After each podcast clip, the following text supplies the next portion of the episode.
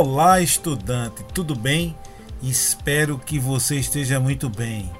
Seja muito bem-vindo a mais um podcast de nossa disciplina. Meu nome é Técio Cavalcante, sou professor do curso técnico de desenvolvimento de sistemas da ETEPAC.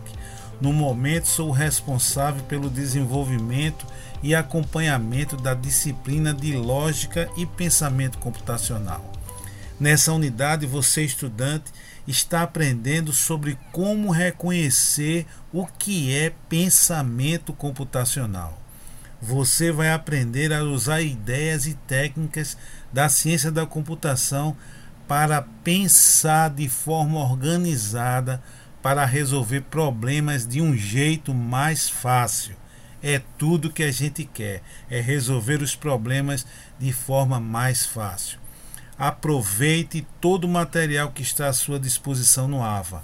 Lá você vai encontrar o e-book, podcasts, materiais complementares, destaques, avaliação da disciplina, aulas atividade, atividades semanais, atividade prática do encontro presencial e os fóruns, onde vocês poderão interagir com outros estudantes e professores para tirar suas dúvidas e fazer novas amizades. Esse podcast é outra oportunidade, além de todas essas ferramentas que citei agora, para que você possa aprender mais um pouco e consolidar seu conhecimento. Então, vem comigo. Você sabia que refletir e aprender é um importante princípio do pensamento computacional? Após resolver o problema, reserve um tempo para refletir sobre o processo de solução daquele problema. Considere o que funcionou bem e o que poderia ser melhorado. Aprenda com a experiência e aplique os insights adquiridos em problemas futuros. Os pilares do pensamento computacional incluem os seguintes elementos chaves. Preste atenção que isso aqui é muito importante para que você possa entender e usufruir muito dos elementos chaves do pensamento computacional. Decomposição. O que é decomposição? Decomposição envolve você dividir um problema complexo em partes menores. Quando você decompõe um problema, você divide em tarefas menores e mais simples de resolver. Isso vai facilitar a sua compreensão e também vai facilitar a solução. É como você dividir um problema em etapas menores e mais fáceis de lidar. Né? É muito melhor de é, lidar com um problema fácil do que com um problema muito complexo. Padrões é um outro elemento chave. Os padrões são soluções recorrentes para problemas, ou seja, eles já foram utilizados, foi comprovada a sua eficácia, então nós podemos adotar essa solução, esse padrão em outros problemas. Então, eles são ideias são abordagens que foram testadas e comprovadas como eficazes em determinadas situações. Né?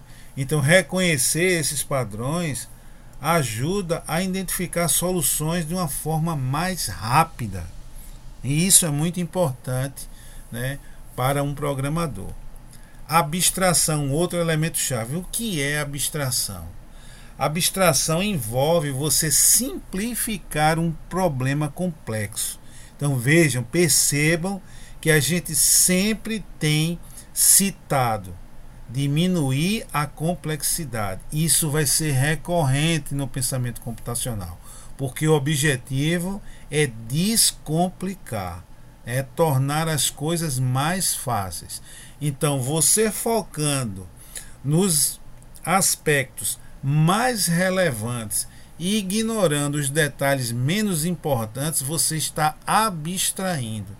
É como você criar uma representação simplificada de um problema. removendo as informações desnecessárias. Olha, isso aqui não é necessário agora. Então você remove e se concentra no que mais importa. Isso é abstração. Um outro elemento chave são os algoritmos, que a gente já abordou em outros podcasts. Um algoritmo é um conjunto de passos bem definidos para resolver um determinado problema.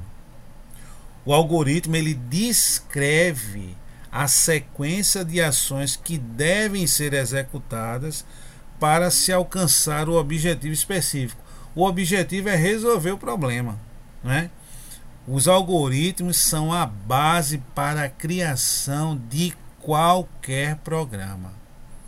Um outro elemento chave é o pensamento interativo. Esse é um novo elemento.